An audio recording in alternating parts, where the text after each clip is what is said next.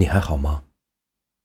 这里是暖夜小时光，愿我的声音可以伴随你每一个夜晚。三年痛，七年痒，不论是在精神上还是肉体上，上天都会把所有能发生的都给你发生一遍。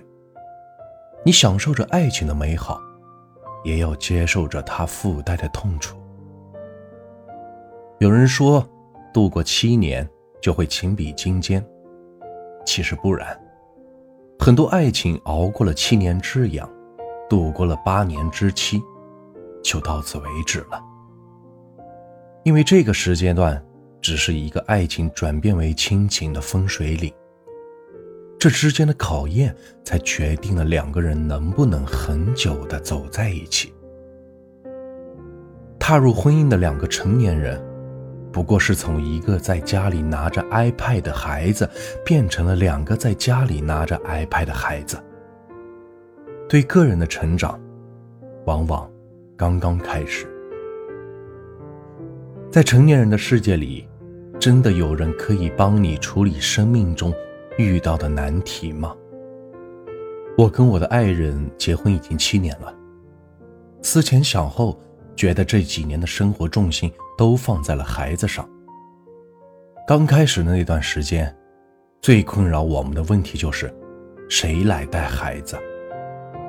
有想过是带回老家由父母亲看管着，还是我们其中一个人辞职专心在家带孩子？思前想后，很长一段时间都没有决定。作为独生子女的一代。我们已经习惯了整个家庭以自己的事业为重。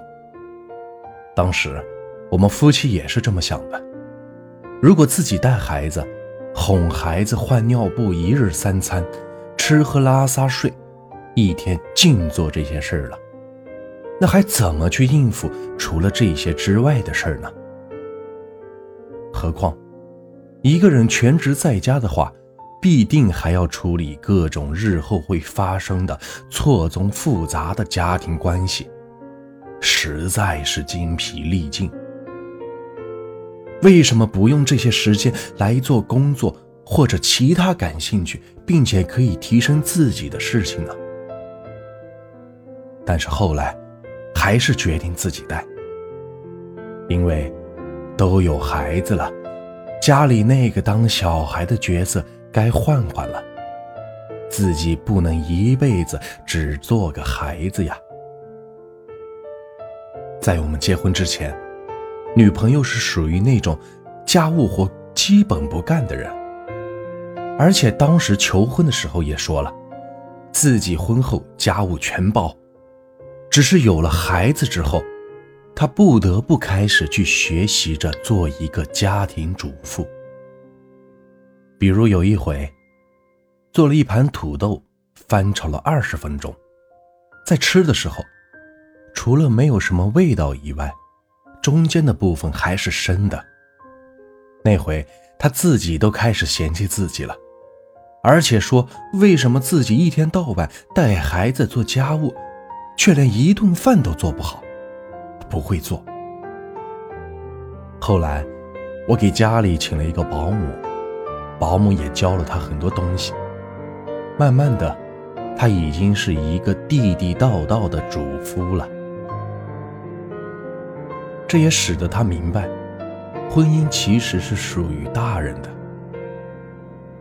现在不是流行一种具有讽刺意味的话吗？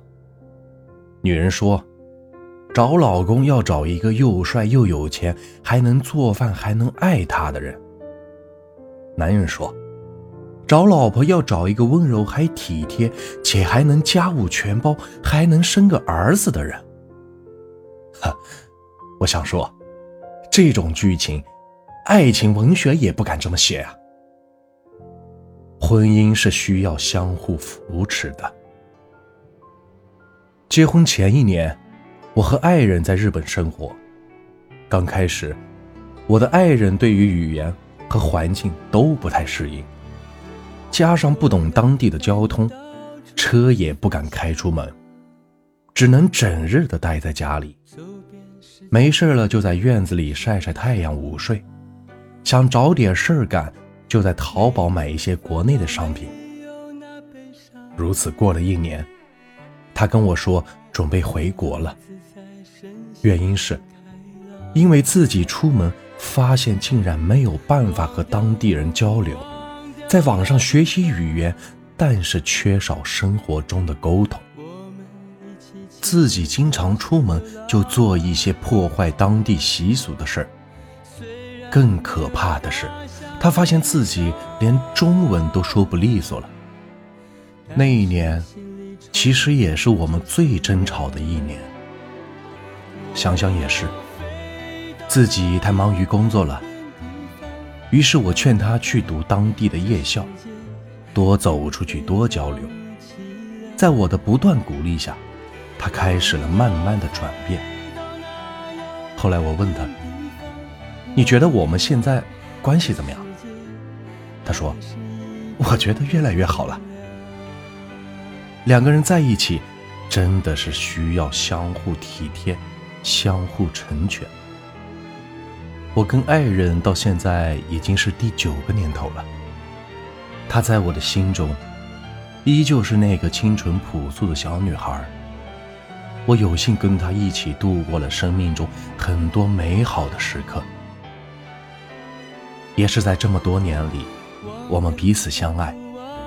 有时候遇到困难，我们一起度过；那么多的争吵，我们也一起解决。越发的觉得，爱还在，只是上天送了一段名为亲情的礼物给我们，作为赠品。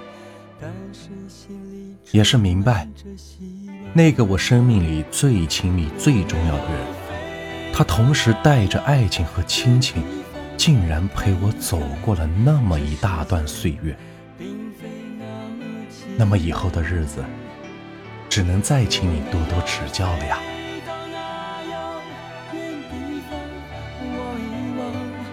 世界还是一片的光亮。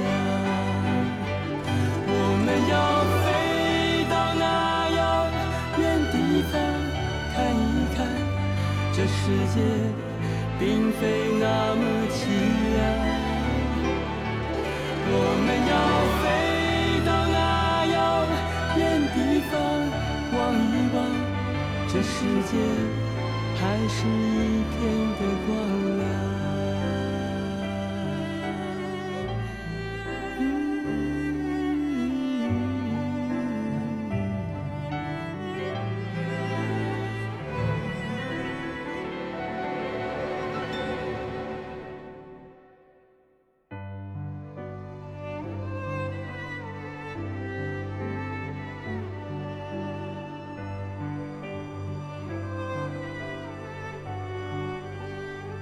欢迎您的收听，我是暖玉，晚安。